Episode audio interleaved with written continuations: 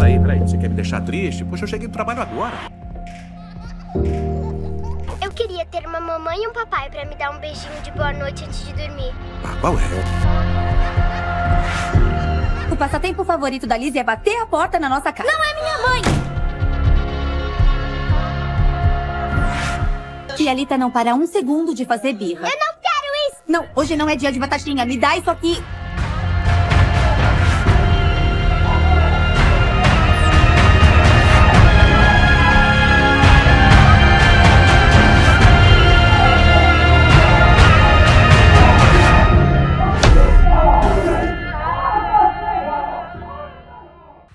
A gente faz questão de rodar a vinheta para criar o climazinho mesmo, tá bom? Mas nós estamos já no quarto episódio dessa série, série chamada Família de Mentirinha. Deixa eu chegar um pouquinho aqui.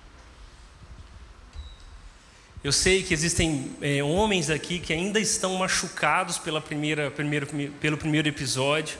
Então você está trazendo a sua família em todos eles, até que a sua esposa escute o que ela tem para escutar. Eu queria dizer que nós sugestões e reclamações, pode nos informar que a gente vai preparar algo bem legal para as mulheres. E a gente deixou para o fim do, da nossa série o episódio das mulheres, tá bom? É só para você, mulher, se matar de ansiedade mesmo, se vira com isso, mas a gente promete que a gente vai poder ter um papo muito especial voltado para as mulheres. Eu já soube de pessoas que estavam pensando em comprar, e mulheres estavam pensando em comprar um capacete para vir aqui mas elas já decidiram vir de peito aberto e eu espero que você esteja em jejum e oração, tá bom? Para o último episódio dessa série. Hoje eu tenho o privilégio de continuar olhando para a palavra de Deus e ajudando você, homem, mulher, casado, ah, casada, divorciado, filhos de pais ah, que estão em crise, filhos de famílias incríveis, filhos de famílias ah, que foram um fracasso, independente de quem você seja. Hoje eu tenho o privilégio, e nós temos o privilégio de estarmos juntos aqui, para abrirmos a palavra de Deus, junto com ela, também vermos Deus abrindo o nosso coração.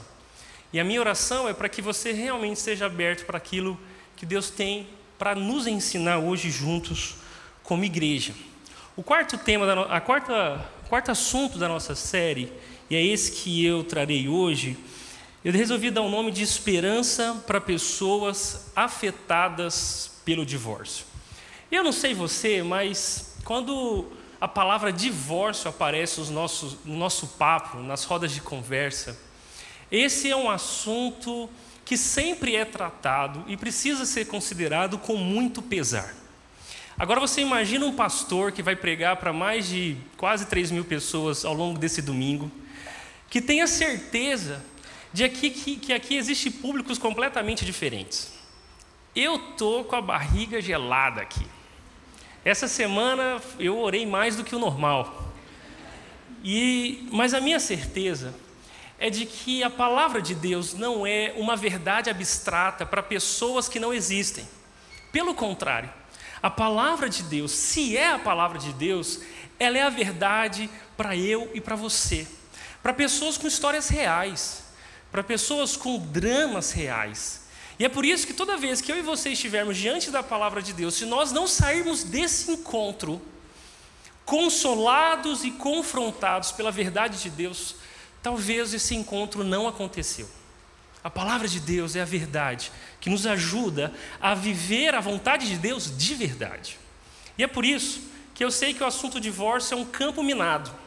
Eu não tenho de maneira alguma a pretensão de afirmar é, conceitos ou verdades categóricas como se isso se aplicasse a todo mundo do mesmo jeito. Não. E é por isso que eu queria que você me ouvisse com muita misericórdia hoje, tá bom?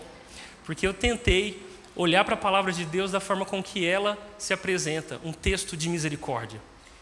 Misericórdia para pessoas que foram machucadas, afetadas pelo divórcio.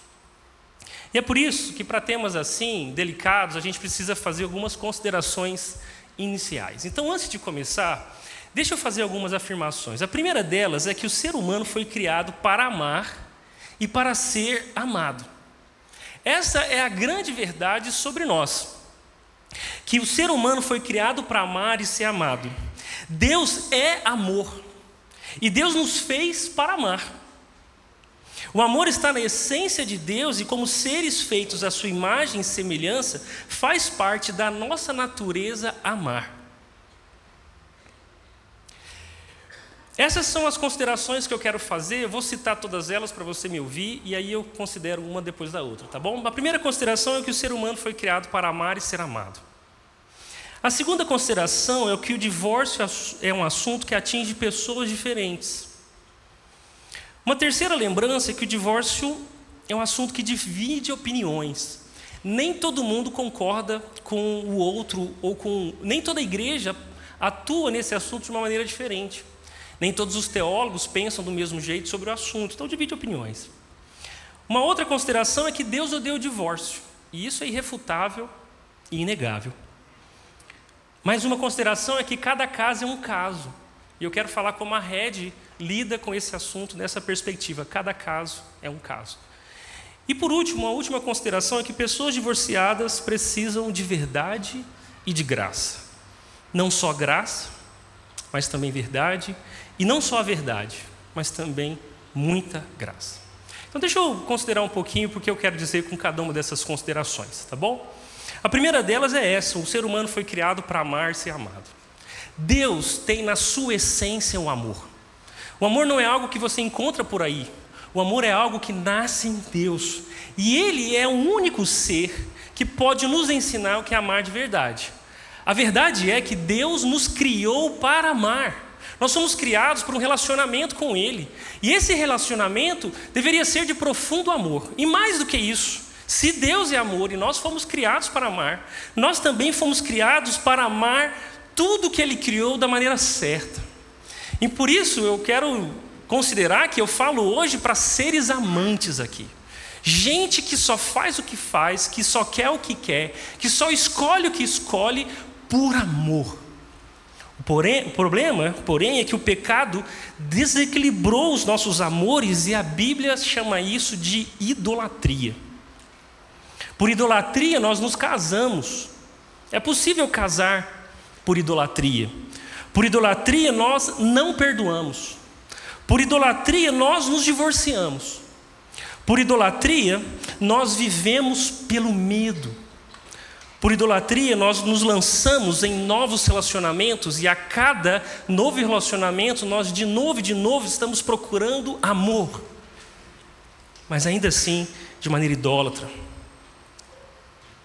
É por encontrar o amor perfeito de Deus, e só nesse amor perfeito de Deus, que nós nos tornamos capazes de amar corretamente. E mais, é só por conhecer o amor perfeito de Deus que nós nos tornamos capazes de nos relacionar com pessoas que nos amam de maneira imperfeita. A segunda consideração é que o divórcio é um assunto que atinge pessoas diferentes. Isso significa que eu falo com filhos que estão cansados de serem disputados pelos pais aqui hoje. Eu também falo com homens e mulheres que perderam a capacidade de confiar em outras pessoas, porque eles foram traídos, foram alvos de mentira e manipulação. Eu falo com mães e pais que, se pudessem, poupariam os seus filhos da dor do divórcio, mas isso não é possível. Eu acredito que é impossível falar sobre o divórcio sem dor e sem pesar no coração. Na verdade, quando alguém fala sobre o divórcio sem notas de lamento, essa é uma pessoa que não conheceu a verdade de Deus. Eu eu quero dizer que a falência de casamentos tem sido o principal assunto nos atendimentos pastorais e sessões de aconselhamento da nossa igreja. E eu acho que a nossa igreja não é uma exceção de outras. Eu já conversei com mulheres agredidas por seus maridos, já conversei com maridos que foram traídos pelas suas mulheres, já falei com filhos em estado de choque pelo aquilo que estava acontecendo dentro de casa, já falei com esposas amarguradas e casais que estavam insensíveis ao estrago do pecado em suas vidas. Então, o divórcio é um assunto que atinge pessoas diferentes e eu não quero ser insensível a cada uma dessas histórias. Uma outra consideração é que divórcio é um tema que divide opiniões e eu quero ser muito humilde aqui hoje. Fazer teologia é um exercício que se faz de joelhos dobrados.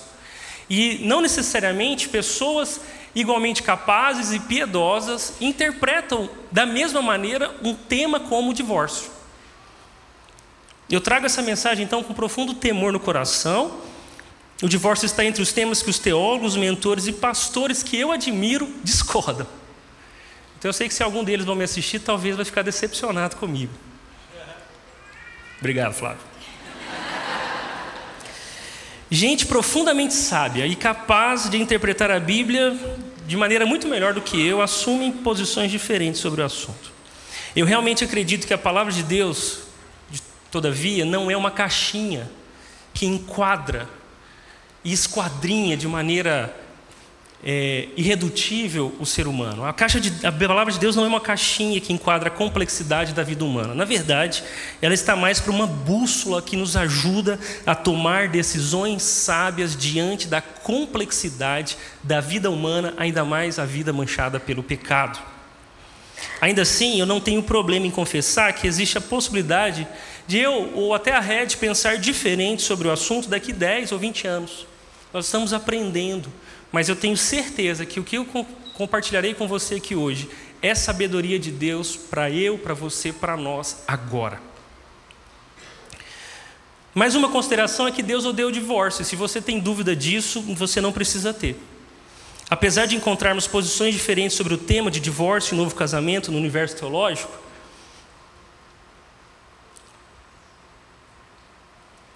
Existe uma verdade irrefutável, esse é consenso de todos: Deus odeia o divórcio. O divórcio despreza e zomba da instituição que Deus criou. O divórcio é uma mentira sobre Deus. O casamento fala sobre Deus, mas o divórcio fala sobre o homem e as suas decisões obstinadas de pecar. O casamento fala sobre a firme aliança de Deus, mas o divórcio testemunha das frágeis alianças humanas. E por isso, sem duvidar, pessoas discordam e basicamente as posições sobre o divórcio são: tem pessoas que acreditam que o divórcio não pode acontecer em nenhum momento, e assim como o divórcio não pode acontecer, o novo casamento também não. Outras pessoas entendem que o divórcio pode acontecer conforme algumas exceções, a infidelidade conjugal, o abandono. E quando o divórcio é legítimo nesses termos, um novo casamento também seria permitido. E tem pessoas que já chutaram o balde e tá nem aí para nada. Acham que se divorcia, às vezes pelo motivo que quiser, e entra no novo casamento pelo motivo que quiser, o problema é seu. Eu queria dizer que esse tema é tão delicado que geralmente é, nós precisamos tratar ele de maneira pastoral. É por isso que a próxima consideração é que cada caso é um caso. Aqui na rede nós queremos ser sensíveis às histórias. E é por isso que nós não queremos, diante dessa abrangente ação do pecado nos casamentos e da pluralidade das histórias que estão representadas aqui nesse auditório, nós não queremos de maneira nenhuma reduzir o assunto a uma expressão ou outra. Pelo contrário, Cada caso é um caso. E toda história é uma história particular. E embora a Bíblia nos ajude a interpretar corretamente cada episódio dessas histórias, pessoas não são estereótipos. Pessoas não são figuras, personagens, pelo contrário. É muito mais difícil tratar pessoas como pessoas, é mais fácil tratá-las como casos. Mas aqui na rede nós queremos tratar pessoas como pessoas. É, é muito mais fácil trabalhar no atacado, sabe? Ler os sintomas, categorizá-los e fazer prescrições. E nós não acreditamos que cuidar de gente seja algo industrializado por grandes afirmações que enquadram pessoas que são completamente diferentes. Você hoje pode ter se divorciado como expressão da sua obstinação e do seu egoísmo. E na fileira da frente, você estar sentado próximo de alguém que lutou muito tempo pela reconciliação no casamento, até constatar a obstinação irreparável do seu cônjuge. Ambos estão divorciados. mas as histórias são completamente diferentes. Por fim, eu queria dizer que pessoas divorciadas precisam de verdade e de graça. A última consideração que eu preciso fazer é que todos nós precisamos dessa graça e dessa verdade que resumem o que é a palavra de Deus. Pessoas que se divorciaram e foram afetadas por essa dor precisam tanto da graça de Jesus quanto da verdade que da sua verdade. Elas precisam tanto da verdade que esclarece quanto da graça que consola. Talvez seja exatamente isso que falta a muitos que estão aqui hoje. Para alguns falta a clareza da verdade de Deus, que nos liberta dos nossos corações enganosos e das acusações do diabo. Talvez você hoje está aflito e cheio de dor e culpa porque você não conhece a verdade de Deus. E isso faz com que você viva no escuro, sem saber onde as coisas começam e onde elas terminam. Por isso você nem sabe onde está. Você lida com culpa, você lida com, com as sombras da vergonha, porque não conhece a verdade de Deus. E eu quero de alguma forma te ajudar a conhecê-lo. Mas talvez você está aqui hoje, apesar de conhecer a verdade de Deus, ainda não conheceu a sua graça. Como se uma coisa fosse diferente da outra, mas talvez para você é. Então existem pessoas que estão aqui hoje que nada pode curá-los do que a doce graça de Jesus que cobre uma multidão de pecados e oferece recomeços e misericórdia sem fim. O nosso Deus é cheio de graça. A nossa decisão de tratar desse assunto hoje é uma expressão de amor e cuidado com tantos homens e mulheres e tantas famílias que hoje estão aqui e foram destruídas, ou até mesmo que construíram novos relacionamentos através das marcas do divórcio. A última consideração que eu tenho a dizer, e a gente precisa começar com essa, é que o divórcio não é a vontade de Deus. O que eu quero dizer quando afirmo isso é que apesar de nós estarmos aqui hoje, queremos ser graciosos com todos, e apesar da delicadeza, da delicadeza desse tema, muitas pessoas chegam em nossas salas de atendimento, e aqui eu falo de testemunho próprio, muitas pessoas chegam às nossas salas de atendimento vivendo crises no casamento, e depois de muito conversarmos, eu percebo que a procura por aconselhamento não foi motivada pelo desejo de reconciliação. Na verdade, a procura pelo aconselhamento foi a procura por uma justificativa que o tire a vergonha ou a culpa de se divorciar. Muitas pessoas nos procuram não pelo desejo de reconciliação.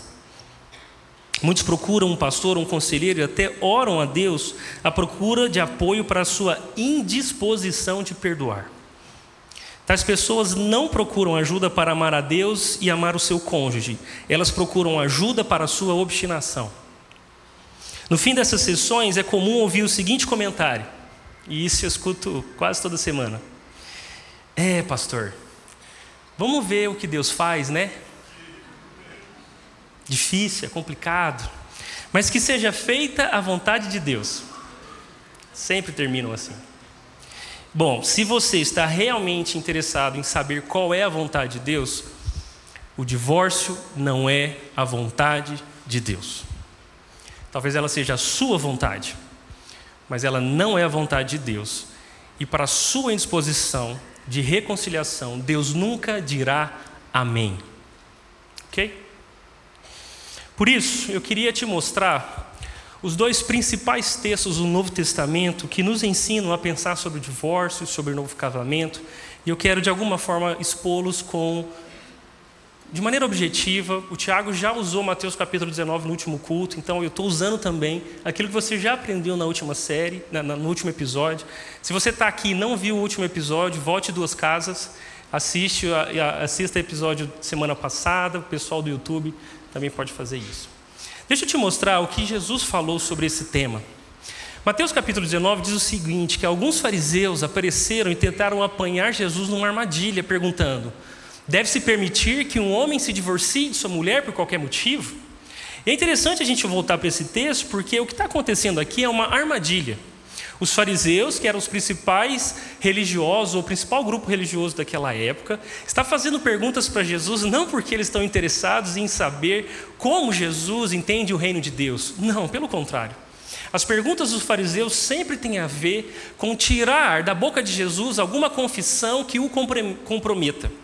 Se você conhece a história bíblica, esses fariseus estão fazendo uma pergunta delicadíssima para Jesus. Quando eles chegam para ele e dizem: Deve-se permitir que o homem se divorcie de sua mulher por qualquer motivo? Essa pergunta, ela tem duas possibilidades de serem respondidas. Se Jesus diz que não, que não se pode divorciar de jeito nenhum, que é um absurdo o adultério, é o assunto que vai vir daqui a pouco, Jesus provavelmente poderia ser punido como João Batista foi. Dentro do, da narrativa de Mateus e, e do que acontece nos evangelhos do tempo de Jesus, você saberia que João Batista, por denunciar o casamento ilícito do rei ali da época, de Herodes, perdeu a cabeça. Então, falar sobre casamento, adultério, novo casamento é algo que pode despertar a ira política do seu tempo. Então, dependendo do que Jesus faz, ele poderia ter, na visão dos fariseus, o mesmo fim de João Batista. Isso é uma armadilha. Por outro lado, se Jesus não concorda com o que Moisés disse, Moisés, que é o grande profeta do Antigo Testamento, é aquele a quem os judeus seguem, ele poderia ser acusado de blasfemo. Ele poderia ser descredibilizado pelo povo. Então Jesus está encurralado pelas intenções, as más intenções daqueles religiosos. Mas como ninguém encurrala o próprio Deus, a resposta de Jesus foi: Vocês não leram as Escrituras? Elas registram que desde o princípio o Criador fez homem e mulher e disse: Por isso o homem deixa pai e mãe, se une à sua mulher, e os dois se tornam um só. O que é mais interessante é que a pergunta é: podemos nos divorciar? E a resposta de Jesus sempre é assim: a conversa não é sobre divórcio. Não vamos começar sobre o divórcio, porque o divórcio não está desde o princípio. E é por isso que todas as vezes que alguém nos procura nas nossas sessões de atendimento, querendo perguntar, Washington, pastor, eu posso me divorciar? A pergunta sempre é: não é se você pode divorciar, a pergunta é o que você entende ser o casamento. Porque se você não entende o que é o casamento, não faz sentido conversarmos sobre o divórcio. É só conhecendo o ideal de Deus que nós conseguimos descobrir as manchas e a destruição que o pecado faz. É por isso que o divórcio é um assunto tão delicado e tão controverso, porque não era para a gente estar conversando sobre isso. Não era para a sua história passar por esse episódio, não era para que o mundo conhecesse o divórcio, porque esse não é o propósito de Deus. Então, se nós não conhecermos o ideal, não podemos conversar sobre o, o, o divórcio, sobre as suas mazelas e até mesmo as suas permissões. Jesus então continua dizendo: eles perguntaram, os fariseus, então por que é que Moisés disse na lei que o homem poderia dar à esposa um certificado de divórcio e mandá-lo embora?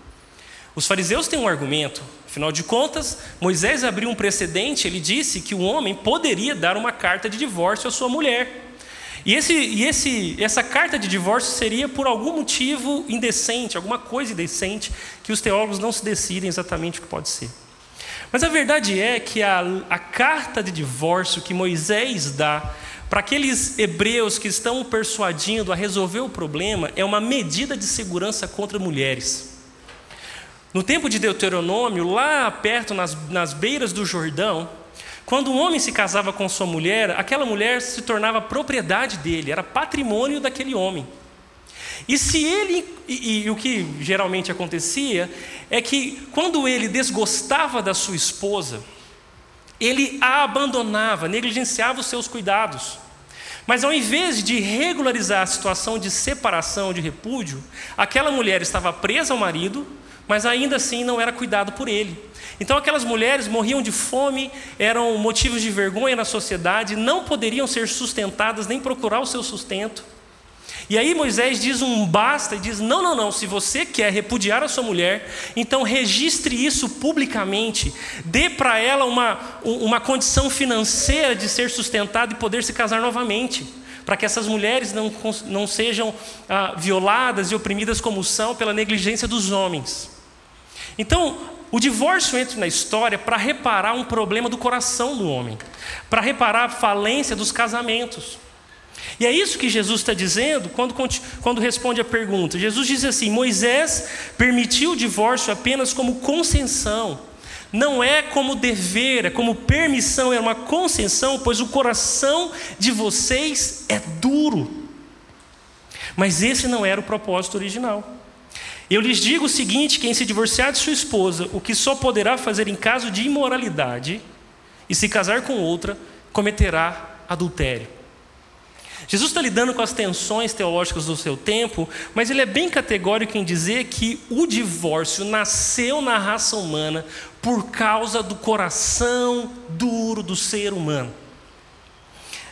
Então, Jesus contrapõe aqui o propósito original de Deus, é que ambos fossem uma só carne, numa relação de harmonia, de respeito e de serviço, com a dureza do coração do homem que negligencia os seus papéis. Então, onde existe um divórcio, de alguma maneira existe dureza de coração. As histórias são diferentes, os tons são diferentes em cada história de divórcio, mas sempre existe o, mesmo fio de dureza de coração.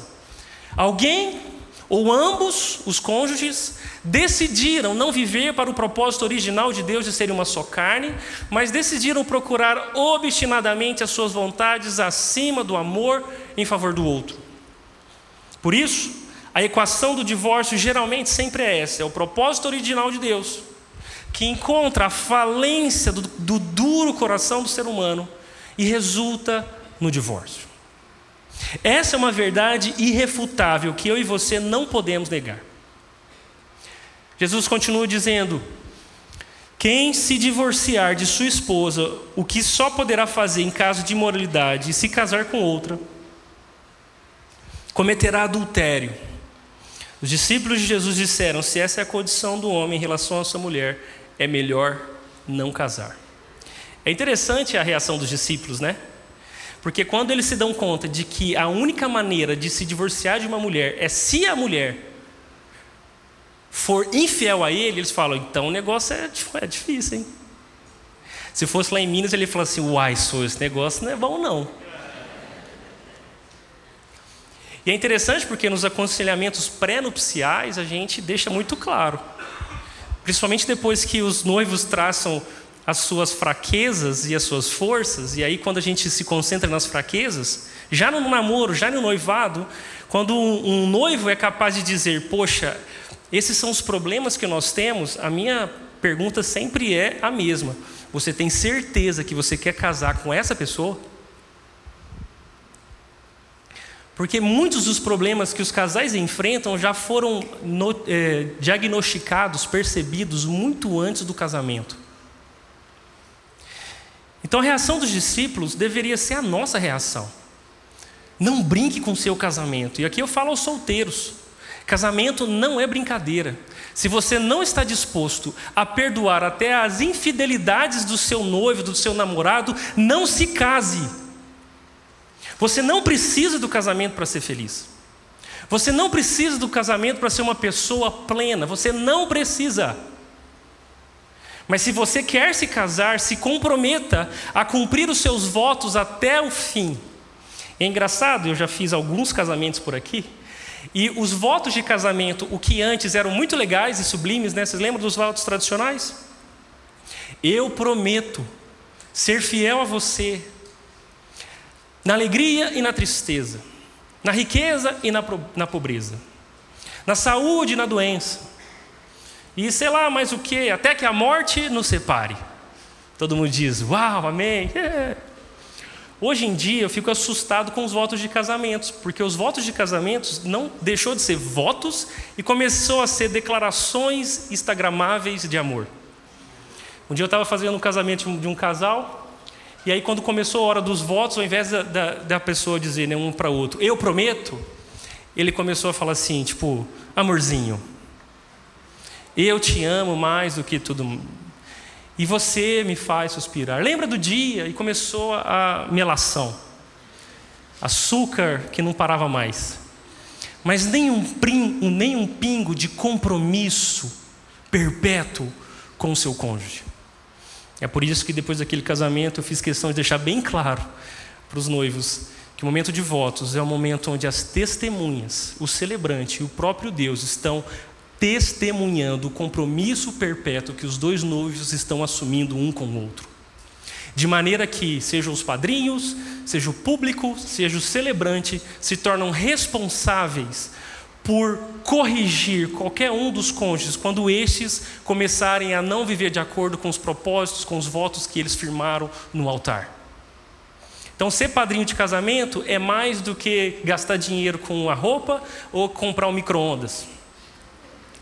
É também ser responsável pela clareza e a verdade que aqueles noivos vão precisar ter para o resto das suas vidas.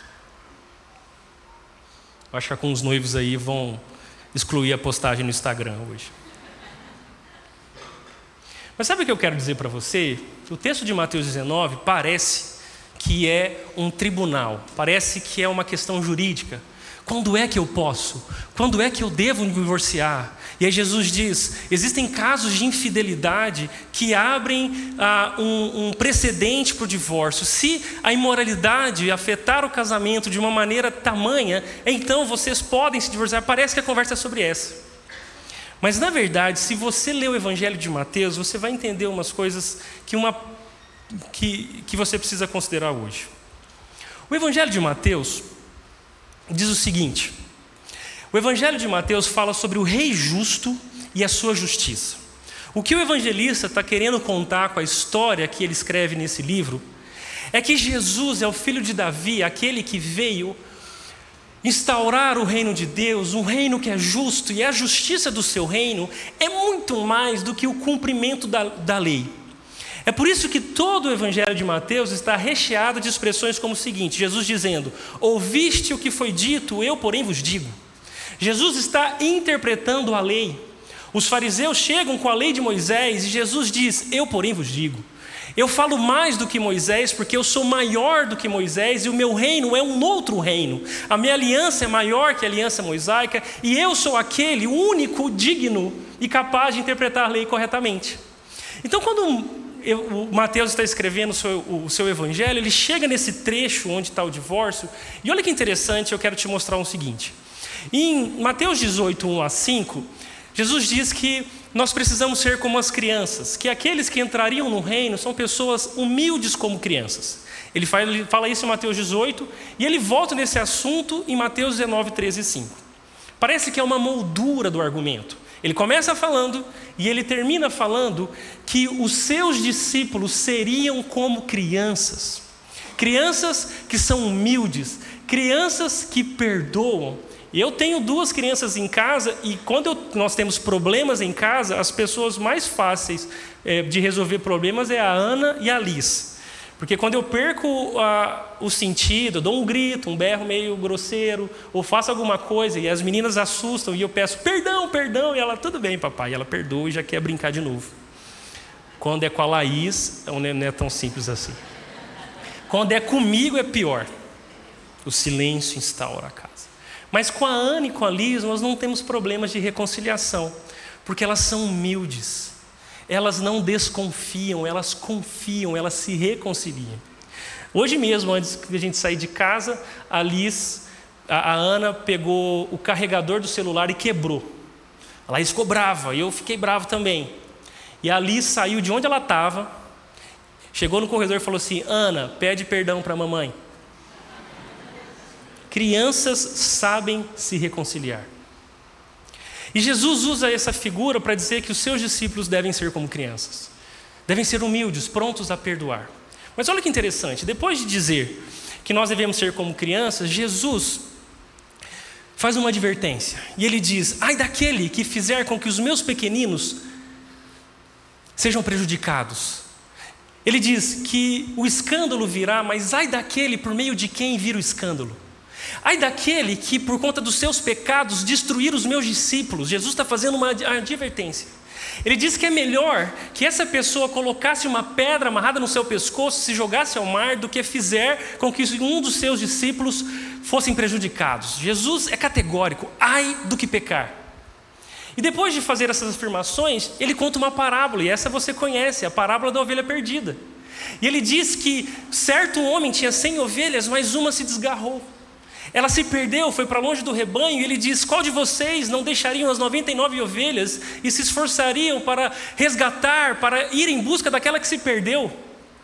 Ele ainda continua dizendo que em Mateus capítulo 18, 15 a 19, ele conta que se uma igreja tiver um pecador obstinado, alguém que se lançou numa prática de pecado, ele deve ser restaurado individualmente, ele deve ser restaurado por duas ou três testemunhas, ele deve ser restaurado por toda a comunidade, até que a sua obstinação seja comprovada por muitas pessoas. Jesus está falando da mesma coisa, como é que a gente lida com o pecado do outro. Ele diz: sejam como crianças, ai daqueles que pecarem. Mas se alguém pecar, busque o perdido, porque é isso que o Pai faz. Se alguém dentro da comunidade de vocês pecar, restaurem ele com mansidão, vão até o fim para restaurar o pecador. E aí ele conta a parábola do credor incompassivo para responder a pergunta de Pedro. Porque já que Jesus está falando tanto de perdão, de restauração, Pedro faz uma pergunta que você com certeza faria. Jesus, Quantas vezes eu devo perdoar o meu irmão? Até quando? E o Pedrão é crente. E ele fala: até sete vezes? Sete vezes é uma boa porção de perdão? Você lembra a resposta de Jesus? Ele falou assim: Pedrão, já que você quer fazer conta, quanto é 70 vezes 7? Eles não tinham calculadora na época, talvez Pedro ficou meio em estado de choque. Mas mais do que responder 70 vezes 7, Jesus não está dizendo que você deve ser um contador de perdão. Como se a maneira de, de tratar o pecado fosse a, comprar uma caderneta e começar a registrar todas as vezes que você perdoou. Na verdade, em todas as sessões de aconselhamento que eu trato casais em crise, os dois casais chegam, os dois cônjuges chegam com uma caderneta dizendo: Olha o que eu já fiz, olha o quanto eu perdoei, olha o que eu já lutei, está dando 456, estou quase. E aí ele olha e fala: Abre a sua aí. Ela fala: ah, Deu só 300, está vendo? E eu estou lutando mais por esse casamento. Pastor, quem chega lá primeiro? É sempre essa conversa.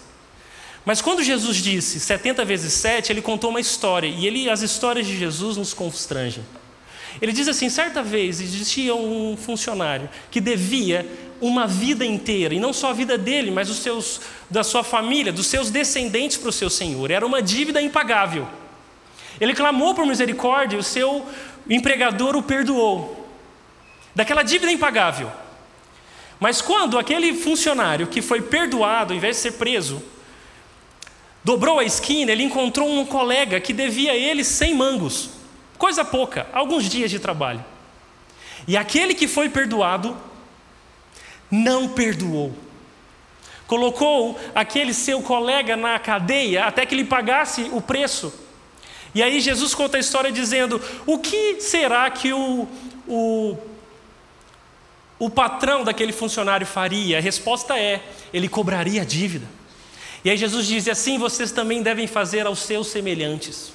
Jesus conta a parábola do credor incompassível para dizer que nenhuma ofensa que você possa cometer contra mim é maior do que a ofensa que eu cometi contra Deus. E se Deus me perdoou uma dívida impagável, eu e você, em Cristo, somos capazes de perdoar as dívidas que temos uns contra os outros. Nesse contexto, aparece a história do divórcio. Jesus não contou a parábola do credor incompassível depois os fariseus chegaram. Mas Mateus decidiu arquitetar essas histórias dessa maneira para te ensinar que a solução para um casamento em crise, até mesmo afetado pela imoralidade ou abandono, é o perdão. É por isso que entre a pergunta de Pedro e a do divórcio, Pedro está perguntando quantas vezes eu devo perdoar alguém que peca contra mim? Sete vezes? Jesus respondeu: não sete vezes. Pare de contar, é o que Jesus disse.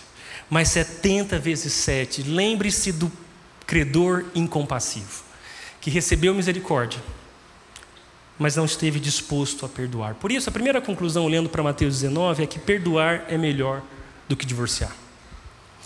Deixa eu fazer uma nota. Enquanto eu falo essas palavras, me passam pela mente pessoas que decidiram perdoar, mas a reconciliação conjugal foi irreparável. Isso acontece.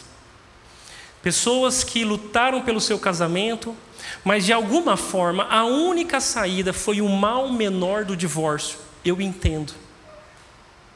E, essa, e esse é um assunto que não é para ser tratado no púlpito. Não é para você encontrar sabedoria na internet, mas é para ser cuidado pastoralmente. Eu sei pessoas que estão na nossa comunidade aqui que nós acompanhamos a disposição de perdoar desse cônjuge até o fim e lamentamos a destruição do pecado do seu cônjuge. Mas eu também olho para pessoas aqui que eu sei que não estão dispostos a perdoar, que decidiram o caminho da obstinação e acreditam que Deus está abençoando essa escolha, e isso não é verdade. Então, de maneira geral, perdoar é melhor que divorciar. Mas nem todo caso onde alguém decide perdoar, a reconciliação é possível. Às vezes o pecado é tão irreparável que compromete inclusive o vínculo conjugal. Eu sou sensível a isso. Mas a não restauração do vínculo conjugal não significa que você não deve perdoar o seu cônjuge. Não significa que diante de Deus você não deve oferecer misericórdia e perdão para aquele que te machucou. O segundo texto que a gente precisa considerar é o de 1 Coríntios 7. Jesus morreu e ressuscitou, a igreja foi se organizando, problemas foram acontecendo e os problemas não param de acontecer. Se tem uma coisa que é inovada a cada dia, são os nossos problemas. E Paulo é questionado por aquela igreja por casos onde Jesus não disse nada. E agora Paulo está tentando ajudar aquela igreja a amar a Deus no meio dos problemas que eles apresentaram. Eu quero ler algumas coisas e fazer alguns comentários. 1 Coríntios capítulo 7 diz o seguinte: Para os casados, porém, tem uma ordem que não vem de mim, mas do Senhor. A esposa não deve se separar do marido. Mas se o fizer, que permaneça solteira ou se reconcilie com ele. E o marido não deve se separar da esposa. Então o que Paulo está dizendo é que se não for por uma obstinação constatada, irrevogável, o marido não deve se divorciar da esposa e a esposa não deve se divorciar do marido. Se não for constatado uma obstinação que tornou irreparável a relação, o marido não deve se separar da sua esposa e vice-versa. E se isso acontecer, se não houver um motivo legítimo para o divórcio, que permaneça solteira ou se reconcilie com ele. A dureza e a objetividade dessa afirmação diz respeito à seriedade do que é casamento. Embora as nossas alianças sejam frágeis, todas as nossas alianças precisam apontar para a grande aliança de Jesus conosco. Por isso, se não houver um motivo legítimo constatado, e essa constatação, eu diria, não pertence só ao cônjuge, mas pertence à comunidade, porque você não é capaz de constatar sozinho que o seu cônjuge foi obstinado de maneira irreparável. Você precisa de pessoas para te ajudar. Você precisa do seu pastor, você precisa de amigos e amigas que amem a Deus mais do que você, ao ponto de te ajudar a enxergar coisas que você não quer aceitar. Paulo continua dizendo: Agora me dirijo aos demais, embora o Senhor não tenha dado instrução específica a respeito.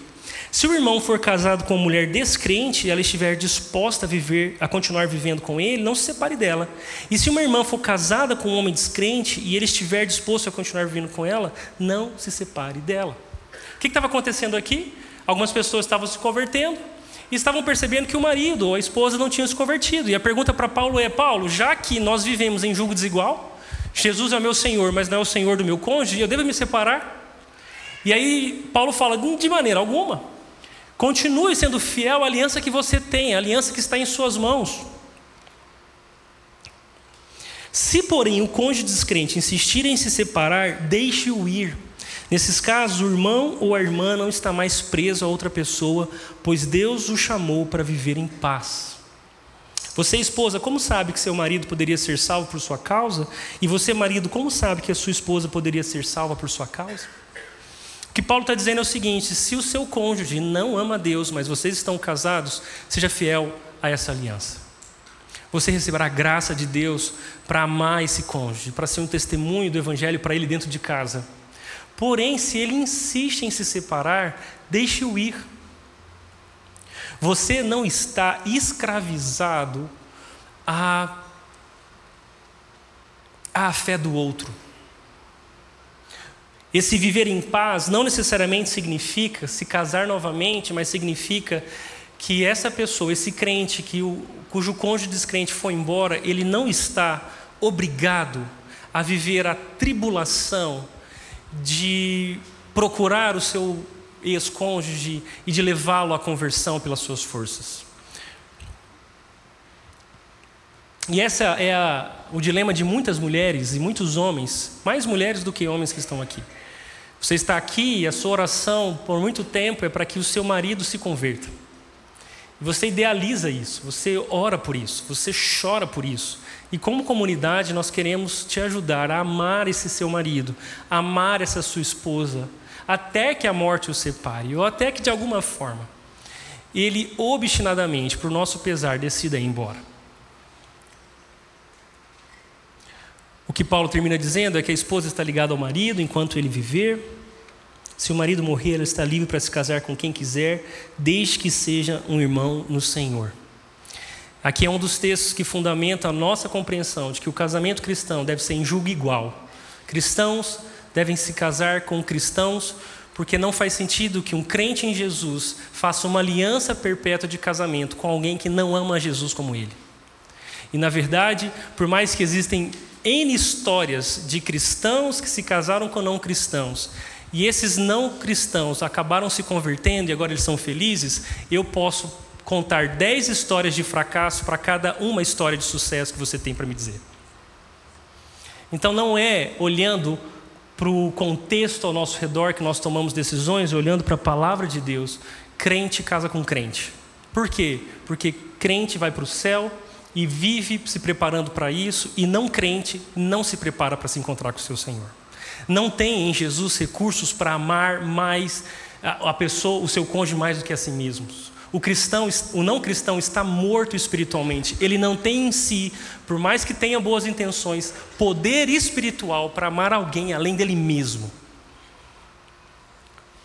O que torna um casamento feliz não é os cônjuges permanecerem casados, o que torna o casamento bem-sucedido é a graça de Deus que transborda através de cada cônjuge.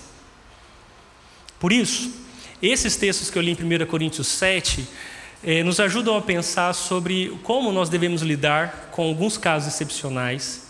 E eles não necessariamente sugerem que aquele que se divorcia deve ou pode se casar novamente.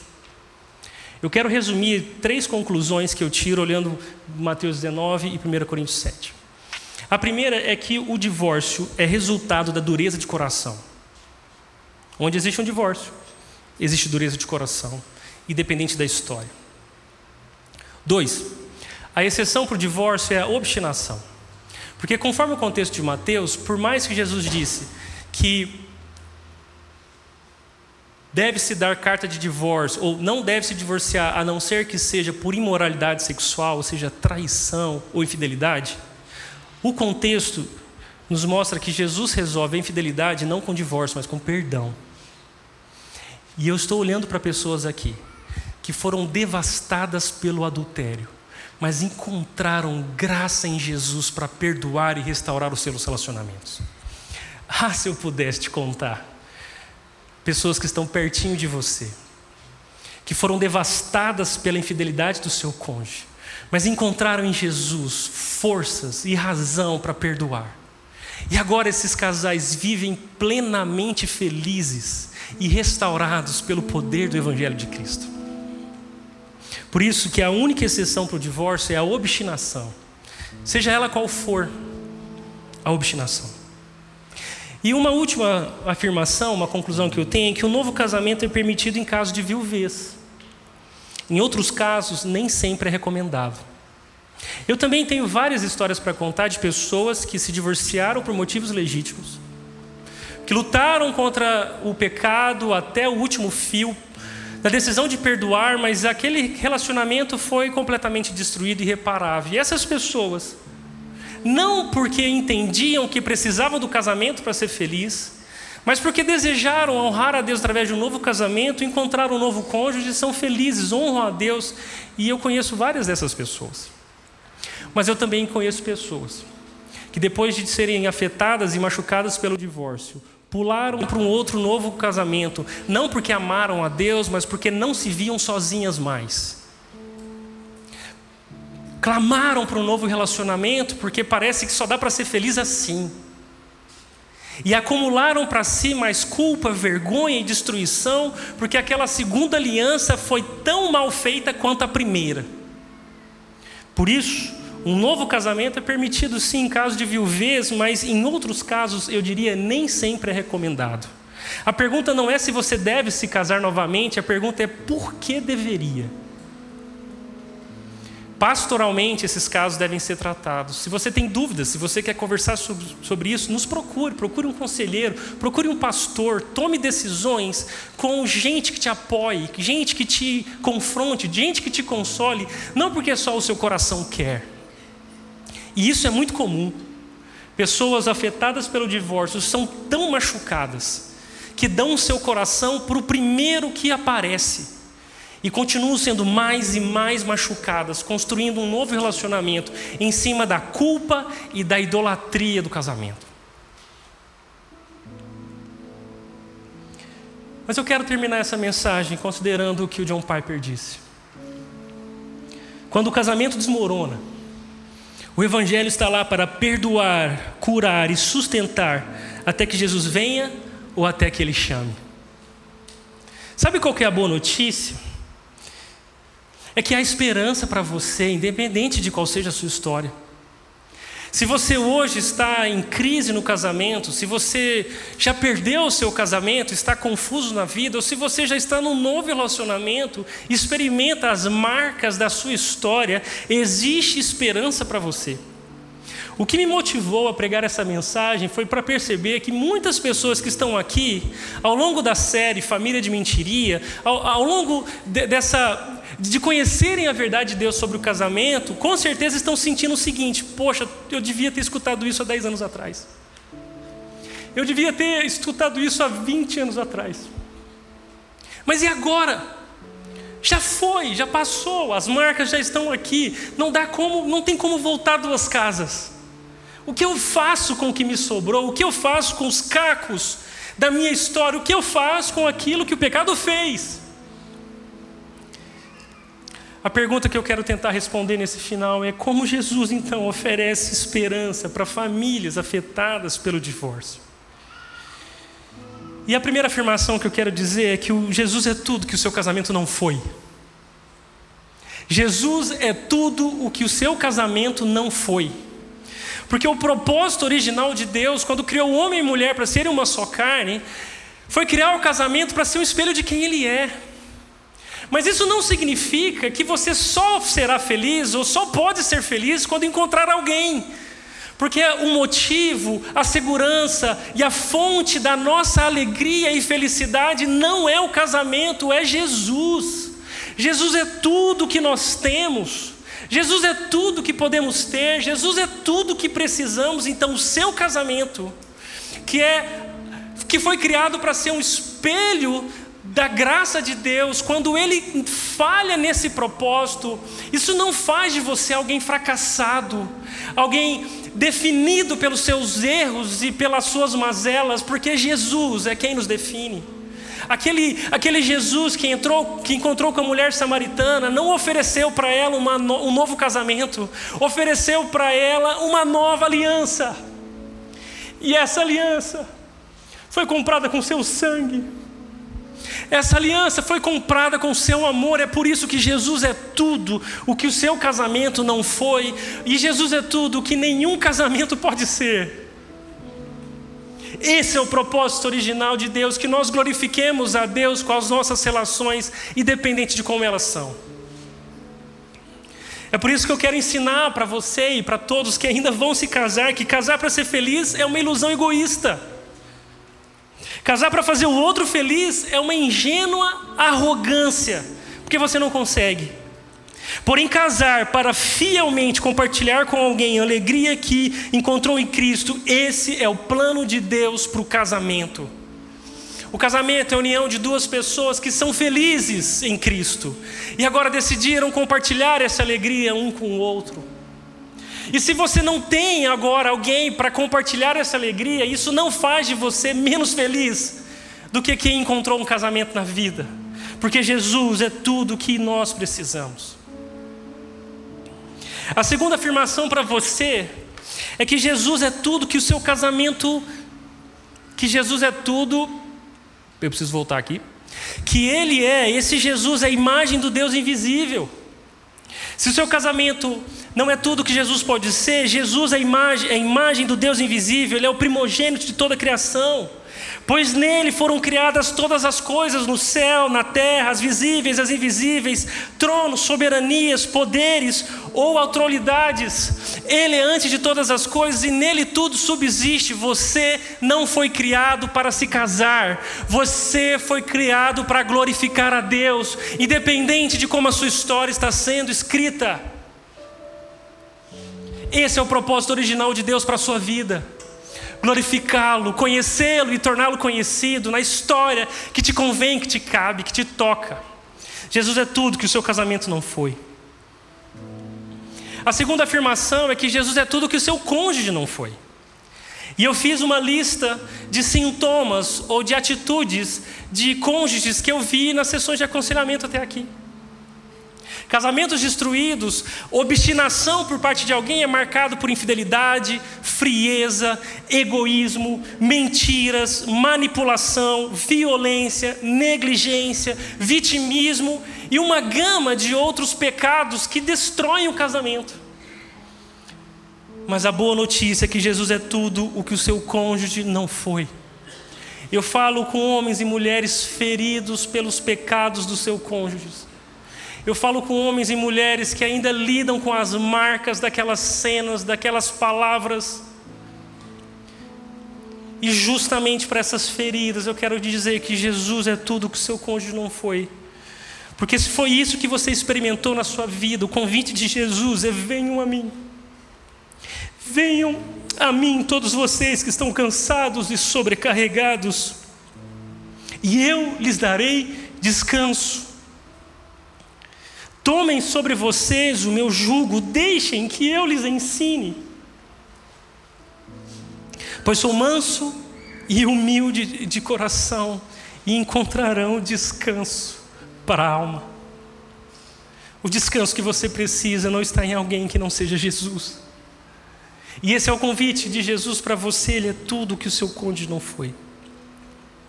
Eu fico admirado com a história de Oséias, porque esse é um relato bíblico do amor de Deus pelo seu povo. Osés é o profeta que vai buscar na casa de prostituição uma mulher e se casa com ela. E por mais que essa mulher o traia, voltando para a casa de prostituição vez após vez, Oséias é um profeta que vive a sua promessa, vive a sua profecia dizendo: da parte da boca de Deus: Eu me casarei com você para sempre, lhe mostrarei retidão e justiça, amor e compaixão.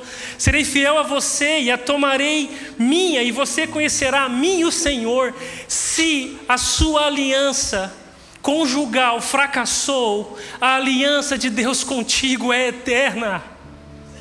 Deus é quem nos chama de seu povo, e Ele é fiel, independente da nossa infidelidade. Jesus é tudo que o seu casamento não foi. Jesus é tudo que o seu cônjuge não foi. Mas Jesus também é tudo que você não é. Porque se nessa história você também foi culpado, você também feriu o outro, você também mentiu, você traiu, você foi egoísta, você foi insensível, você com as próprias mãos destruiu o seu casamento. A garantia da palavra de Deus é que se afirmamos que não temos pecado, enganamos a nós mesmos e não vivemos na verdade. Mas a boa notícia é: se confessarmos os nossos pecados, Deus é fiel e justo para perdoar os nossos pecados e purificar de toda injustiça. Existe perdão para todo coração arrependido. Jesus é tudo que seu casamento não foi. Jesus é tudo que o seu cônjuge não foi. Mas Jesus também é tudo que você não é. Ele é um Deus que te perdoa e que te ama. Por isso, para encerrar, eu queria fazer com que três públicos diferentes refletissem e praticassem. O primeiro é para casais que estão em crise. Eu queria te dizer: orem juntos e honrem a Deus.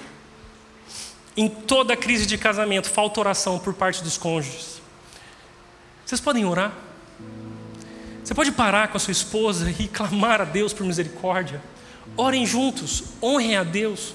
O casamento de vocês não precisa acabar. Uma segunda consideração é sejam misericordiosos e reconciliem-se.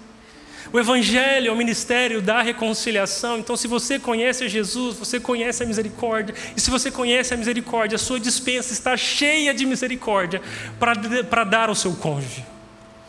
O problema do mundo não é a falta de amor, o problema do mundo é a má distribuição dele. Porque se Deus é amor e preenche a todos, por que nós não nos amamos? Porque nós decidimos não distribuir o amor que recebemos. E terceiro, peçam ajuda. Se você está em crise no casamento, peça ajuda. Você não consegue superar isso sozinho. Ainda há esperança. Eu queria também falar com recasados, pessoas que se divorciaram e casaram novamente. Como que o Evangelho te ajuda a lidar com a sua vida hoje? A primeira é arrependa-se do primeiro divórcio. O meu lamento não é só pessoas que divorciaram, mas pessoas que passaram pelo divórcio, mas não interpretaram ainda corretamente o que viveram. Se orgulham do que fizeram. Acharam que Deus abençoou a sua decisão? Não. Arrependa-se do divórcio, conte a história certa para os seus filhos e para os seus amigos. Arrependa-se. O segundo é aceite as consequências do divórcio. Muitas pessoas recasadas não querem aceitar a complexidade que é viver assim. É difícil ter o marido da sua ex-esposa no convívio familiar. É difícil educar os filhos com muita, tanta gente, com, com tanta gente querendo dizer para eles o que eles devem fazer. É difícil. Aceite, isso faz parte da sua história. Aceita isso. Lide bem com essas coisas, aceite as consequências do divórcio. Três, viva em paz com seu cônjuge, independente se você foi a vítima ou se você foi o vitimizador. O Evangelho chama todos para viverem em paz. No que for possível, tem de paz com todos os homens, é o que Romanos 12 diz. Então, se reconcilie, peça perdão, confesse, faça o que for possível para viver em paz. Poupe os seus filhos disso. Todo divórcio coloca os filhos na trincheira dessa guerra. Tira os seus filhos dessa, eles não merecem isso. Proteja a imagem do seu ex-marido, da sua ex-esposa. Conte a história certa para os seus filhos. Eles precisam conhecer o Evangelho, por mais que a sua história de casamento não os ensinou direito. Poupe os seus filhos. E honre a sua nova aliança. Se você está no novo casamento, essa é a aliança que você dará contas a Deus agora. Então honre essa nossa aliança. Seja fiel ao seu cônjuge e lide com, de, com esse novo casamento conforme o Evangelho nos ensina. E por fim, para divorciados solteiros que ainda não se casaram, confesse os seus erros e também se arrependa do divórcio. Se você não tem certeza que você lutou até o fim por esse casamento ou por aquele casamento, reconheça isso. Tudo bem, ainda há tempo de se arrepender. Arrependa-se. Confesse os seus erros. Procure paz e reconciliação. Para algumas histórias, a reconciliação conjugal é irreparável. Mas o fato da reconciliação conjugal ser irreparável não significa que vocês devem se odiar. Procure a paz e a reconciliação. Considere o celibato. A questão não é se você deve casar, a questão é por quê. Qual é a motivação do seu coração para pensar no novo relacionamento? Paulo diz que aquele que o solteiro cuida das coisas do Senhor, e você deveria considerar isso. E quatro, quatro seja pastoreado. Porque essas marcas são tão profundas que só a igreja de Jesus pode ser instrumento de Deus para a sua vida. Por isso, eu sou muito feliz, porque aqui na rede eu tenho visto movimentos de cuidado para pessoas divorciadas, homens e mulheres, acontecendo de uma maneira muito orgânica e poderosa mulheres encontrando apoio uma nas outras, homens encontrando apoio uns nos outros. Só não considere o Ministério 25 mais como um lugar para casar novamente, tá? Não é essa a ideia. Mas para cuidar uns dos outros. E cinco, cuide do seu coração. Eu conheço mulheres que estão machucadas pelo divórcio e pensando nelas, eu digo, Deus, por favor, guarda esse coração. Coração tão piedoso, que ama tanto a Jesus, mas que talvez seja tão frágil, tão vulnerável, à mercê de qualquer lobo que queira violentar essa piedade do coração dessas mulheres. Por favor, cuide do seu coração. Confie Ele a Jesus e deixe que Jesus cuide dele. A minha oração é para que, diante de tudo que nós conversamos hoje, você encontre a esperança que o Evangelho oferece. E para, como igreja, de maneira geral, eu concordo com as palavras do Hernandes Dias Lopes que diz: a igreja é um lugar onde os feridos possam encontrar aceitação, perdão, cura e restauração. A igreja deve ser uma comunidade aberta a todos, mas não aberta a tudo. Ela deve amar o pecador, mas abominar o pecado. A igreja deve dar apoio às vítimas do divórcio, a fim de restaurá-las e incentivá-las a viver na dependência de Deus. A minha oração é para que a nossa igreja seja um lugar de cura e restauração, um lugar de verdade e de graça. E isso é uma responsabilidade de cada um de nós, para cuidarmos dessas pessoas e dessas famílias que foram tão machucadas pelo divórcio.